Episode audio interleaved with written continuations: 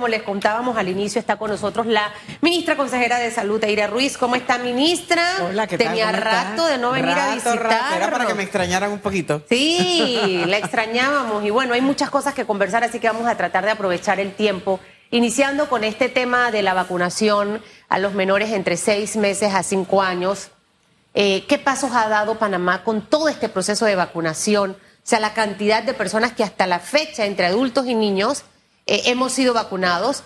Y, y este grupo que ahora entra en esta jornada, si va a ser a nivel nacional en todos los eh, centros de, de salud, no sé si policlínicas o puestos de vacunación.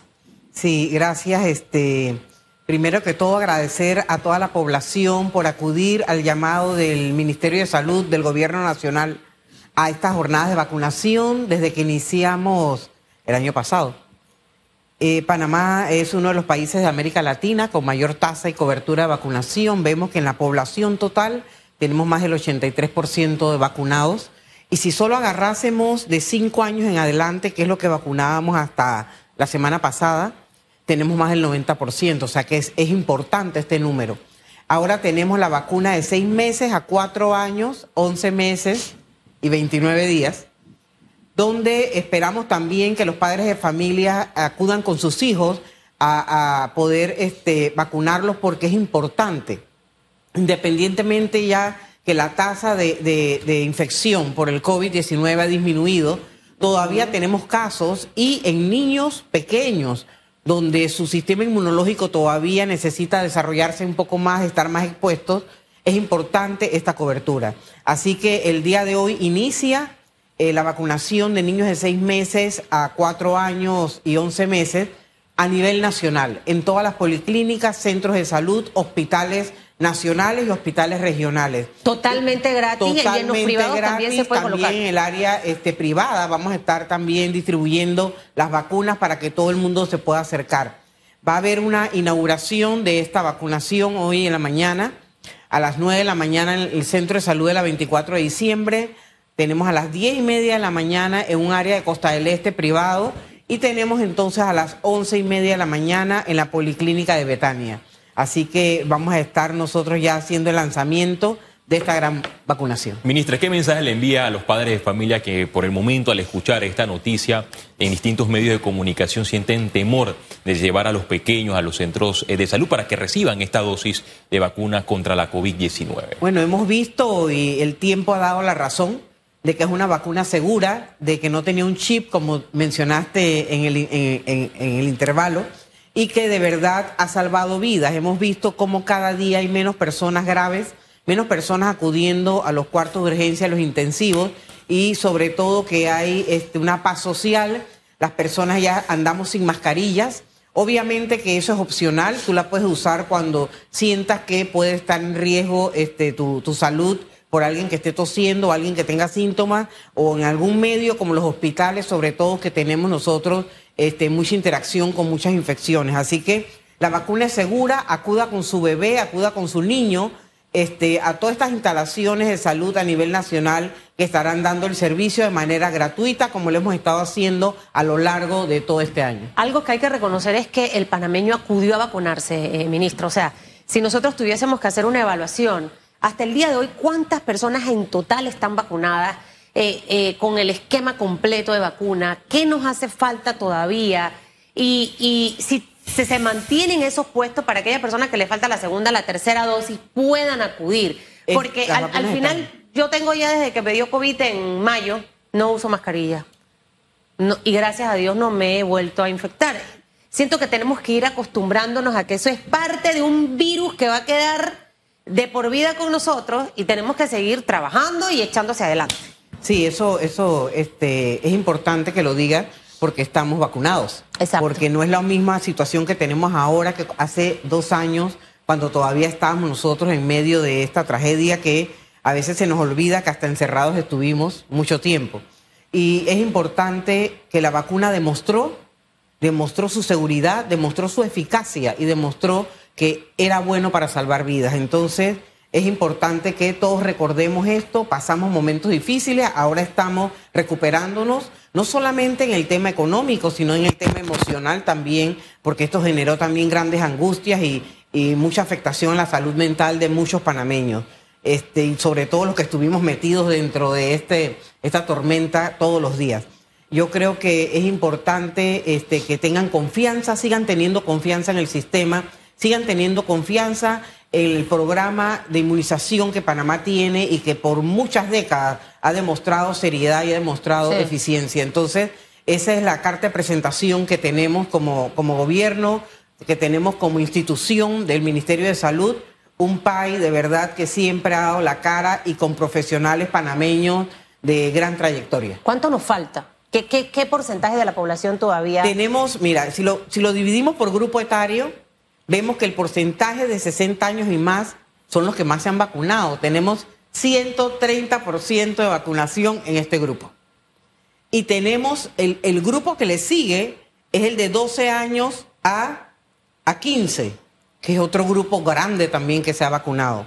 Entonces, el llamado todavía es a los niños de 5 años en a, 12, que todavía esa tercera dosis les hace falta, porque vemos que todavía esa cobertura ahí está un poco este, eh, eh, baja. Así que exhortamos a los padres de familia que completen el esquema de vacunación de sus hijos para que entonces Panamá siga avanzando de manera adecuada y que nuestros eh, porcentajes de cobertura sigan siendo también o sea, que el porcentaje menos ahorita es el de los niños. Y porque depende obviamente de la tercera dosis. De la tercera dosis. Sí, porque la primera y la segunda ellos van bien. Ok. De cinco años en adelante, pero la tercera todavía le falta culminarla.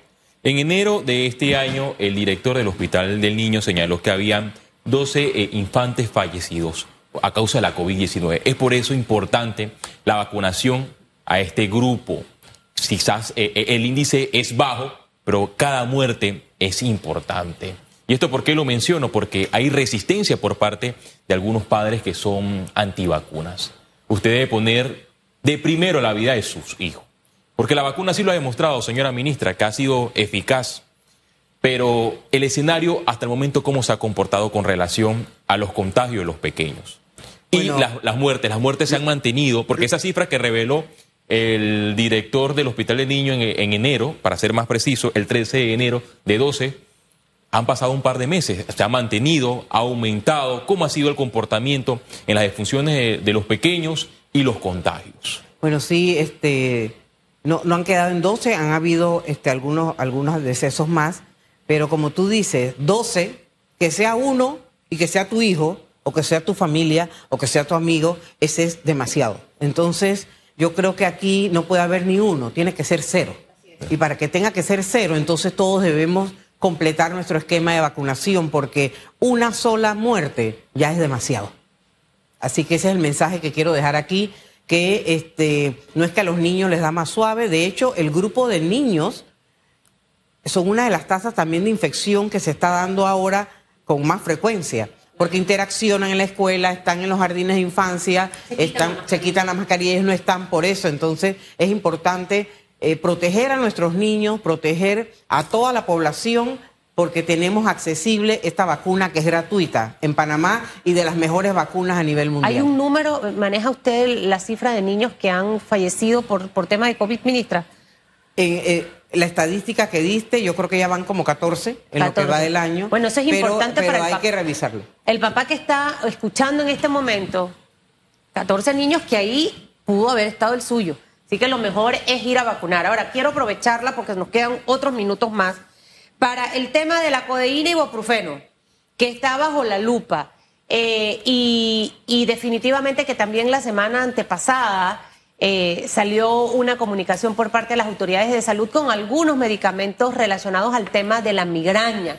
O sea, cuando estos anuncios salen, en ministra, o sea, ¿cuál es el cuidado en realidad que debemos de tener nosotros los los consumidores de este tipo de medicamentos. Eh, y básicamente esto de codeína y ibuprofeno, esa mezcla en qué medicamento está, porque sabes que me están hablando a mí en chino.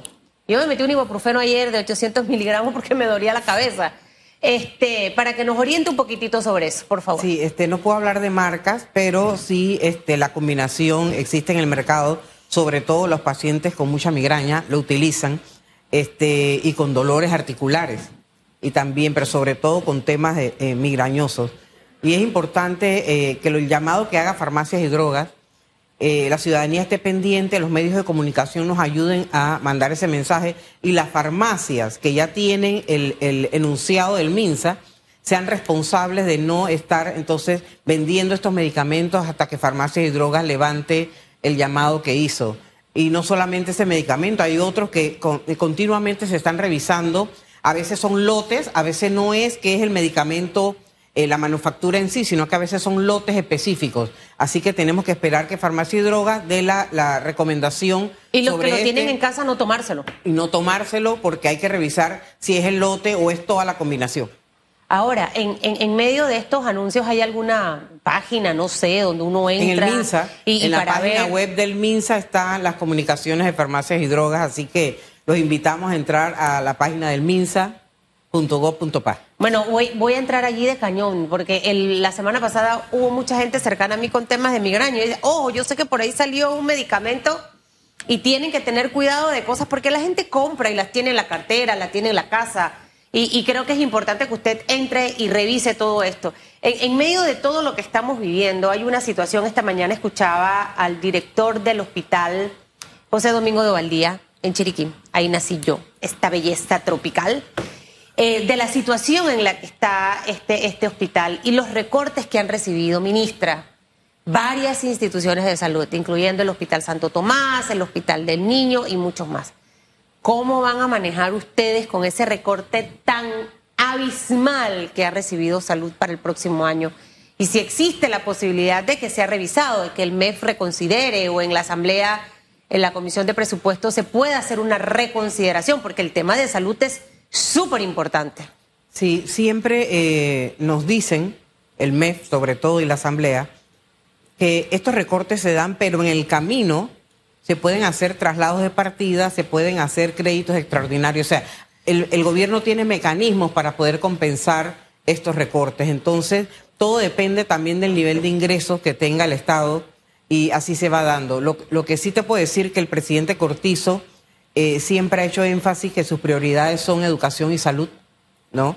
Y sobre este punto ustedes han visto cómo siempre ha respondido el sector salud ante la crisis que nosotros tuvimos y nunca le faltó nada, nunca faltó un insumo, no faltaron este, intensivos, no faltaron, no han faltado vacunas, entonces siempre habrá un lugar de donde apoyar todo lo que tenga que ver con el sector salud. Para ser preciso, el recorte por parte del Ministerio de Economía y Finanzas hacia el Ministerio de Salud fue de 978.1 millones de balboas. Ya hay algunas afectaciones en el hospital que Susana Elizabeth Castillo mencionó en Chiriquí, pero ¿qué otras afectaciones eh, se registrarán en el transcurso de los meses? Porque me imagino que este monto de gran cantidad de millones de dólares, casi mil millones de balboas, tenía un plan destinado. ¿En qué área específica? Sí, recuerden también que estos recortes se dan, eso es para todo un año.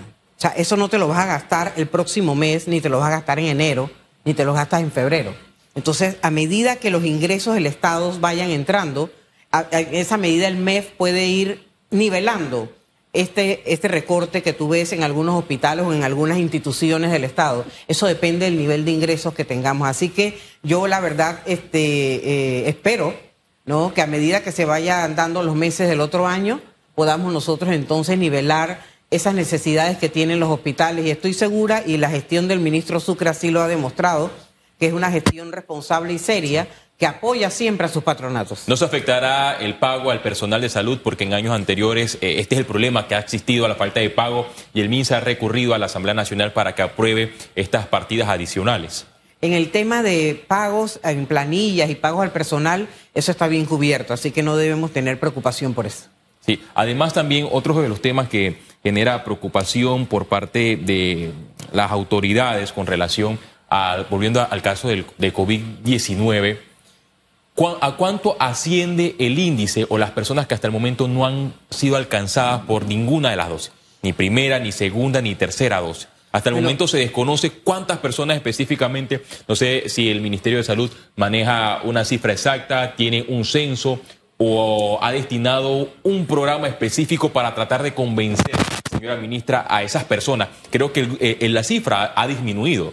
De cinco años en adelante, que es lo que vacunábamos hasta la semana pasada, tenemos aproximadamente el 90% de la, de la población vacunada con primera dosis Quiere decir que el 10% de la población de ese grupo de 5 años en adelante no tiene ninguna dosis. Entonces seguimos haciendo el llamado que tenemos las vacunas, tenemos los centros de salud y policlínicas a su alcance y tenemos también un equipo de enfermería que no ha parado un solo día de estar en las calles, de estar en el barrio, de estar en los malls y de estar desplegados a nivel nacional, no importa si es comarca, si es área rural o urbana, siempre están al alcance de todos los ciudadanos. Así que ese 10% de población de 5 años en adelante, los exhortamos a que se acerquen y empiecen con su primera dosis. Es poquito en realidad en comparación a otros países. Viruela del mono, ministra. Tanto revolú y tanta cosa y al final eh, ha sido un tema que lo hemos sabido manejar. Sí, pero de todas maneras se tiene, eh, hay que estar pendientes, no podemos bajar la guardia. ¿Cuántos casos hay hasta ahora? Eh, a diferencia de otros países, sobre todo en Europa que tienen más casos, Panamá todavía maneja cifras, no llega a las dos docenas todavía de cifras pero de todas maneras debemos estar pendientes. El, Ministerio de Salud está haciendo una vigilancia epidemiológica férrea e importante para que nosotros no tengamos más casos. Y por lo menos por ahora los casos han sido, se han manejado bien, han sido leves y no hemos tenido... La vacuna, o sea, mucha gente dice, ¿por qué Panamá no trae la vacuna? Todavía en este momento no se amerita, no se amerita la vacuna, por eso es que le digo, vigilancia epidemiológica está encima, mirando las cifras para ver en qué momento sea necesario. En este momento no. ¿En qué momento sería necesario? ¿La cifra debe ascender a cuántas personas? Eso lo evalúa epidemiología. Estamos en el mes de octubre, ministra. Eh, el, sábado conversábamos acerca de, la cantidad de casos que hay en cuanto al tema de cáncer de mama, cáncer cervicuterino, el cáncer de próstata. Y, y yo hacía referencia que siempre nos centramos en octubre, pero esta es una lucha que tiene que ser todos los meses, en estar en esos chequeos y demás. Eh, básicamente, ¿cuál sería ese llamado a la población eh, en un mes que en realidad es como el representativo, pero que debemos seguir haciéndolo todos los días de nuestra vida? Bueno, a las mujeres hacerse su autoexamen en el tema de cáncer de mama, en el tema de cáncer cervicuterino, que no es el mes, pero para nosotras lo es hacerse su examen de Papa Nicolau, que todo el mundo tiene acceso, la mayoría de las personas tienen acceso a hacerse esta prueba, y a los hombres que acudan al médico. ¿Por qué? Porque hemos visto un aumento en el cáncer de próstata en Panamá y muchas veces se debe a que los hombres no, no son dados a acudir a hacerse exámenes de rutina o solamente van si sienten algo, solamente van si se sienten mal. Solamente acuden, exacto, y hasta que lo último que aguanten, entonces es que llegan al médico. Entonces, exhortamos a los hombres a que acudan también a su médico de cabecera, a su urólogo, a hacerse sus exámenes de rutina, porque es importante, porque esto salva vidas. ¿Cómo andan las cifras con relación al cáncer de mama y de próstata? ¿Se ha mantenido? No, ha en aumento, va en aumento. A diferencia del cáncer cervicuterino que va a disminución porque tenemos la vacuna del papiloma que introdujimos eh, hace más de, una década en Panamá, tanto a niñas como a varones. Y quiero que sepan, Panamá es uno de los... Solo hay dos países en el mundo que, tiene, que vacunan niños contra el papiloma y Panamá es uno de esos. Entonces debemos sentirnos también nosotros este, eh, bien eh, complacidos de que Panamá siempre está a la vanguardia en los temas de vacunación porque desde hace más de una década cubrimos las niñas y después empezamos en el 2005, eh, 2000, no, 2016 con los niños. Entonces, esto es la respuesta, la disminución del cáncer cervicuterino. Entonces, tenemos que hacer más campañas y más concienciación sobre el tema del autoexamen de las mamas, que es muy sencillo hacernos nosotras cada mes o cada dos meses y por lo menos acudir una vez al año al médico. Sí, y es que la mujer en realidad, mire la diferencia, usted lo acaba de decir, ministra, el cáncer de próstata ido a un aumento eh, y precisamente por la actitud con la que la toman los caballeros. La mujer, ir al ginecólogo, eso es sagrado. Sacan sus citas, se van y se hacen sus PAP. Eso también ha ayudado mucho el tema de la, de la conciencia que ha tomado las mujeres. Todavía la vacuna del papiloma se la siguen aplicando a los niños en, escuelas. Ese programa continúa. Ese programa continúa. Estuvo detenido por la pandemia. Pero una vez iniciaron clases, el programa, el PAI, inició de nuevo ofertando todas las vacunas del sistema, todas, incluyendo la del virus del papiloma humano. Y no tengan miedo de colocársela. Hubo eh, un par de mitos en ese momento, en esa fecha que usted menciona, 2016 por ahí. Mi hijo la tiene, Yo le expliqué para qué era esa vacuna. Este, y a veces tenemos que hacer esto como que más frecuente con nuestros hijos, hacerles un poquito de docencia. El virus del papiloma humano es el que ocasiona el cáncer cervicuterino. Y cuando esto está en aumento, es triste ver cómo una mujer pierde su vida. Y ese hombre que en realidad puede tener la oportunidad de estar vacunado para evitar precisamente que este virus se siga propagando. Los temas de salud a mí me apasionan. Me he vuelto como una, No, ya un- te veo. una médica empírica totalmente. Hay que prestarle muchísima atención. No, Gracias, esta, esta pandemia desarrolló Sí. muchos médicos Sí, sí, sí. empíricos. Ministra, antes de que se despida, acá- me llega una pregunta. Estoy interesada en llevar a mi pequeño a la vacunación contra la COVID-19. ¿Debe ir en ayuna o qué alimentación le debo dar antes de recibir No, esta que dosis? desayune normal, no tiene que ir en ayunas, para nada. Bueno, ya Al sabe. contrario, que lo lleve bien alimentado porque después, con hambre y con susto, imagínese. Se desmaya el pequeño. Dele buen desayuno y llévele ahí la merienda a vacunar a los niños. Si usted quiere a su hijo, vacúnelo de verdad. Que le vaya bien, ministra, no ¿Cómo se desaparezca, por gracias, favor. Gracias, gracias, saludos.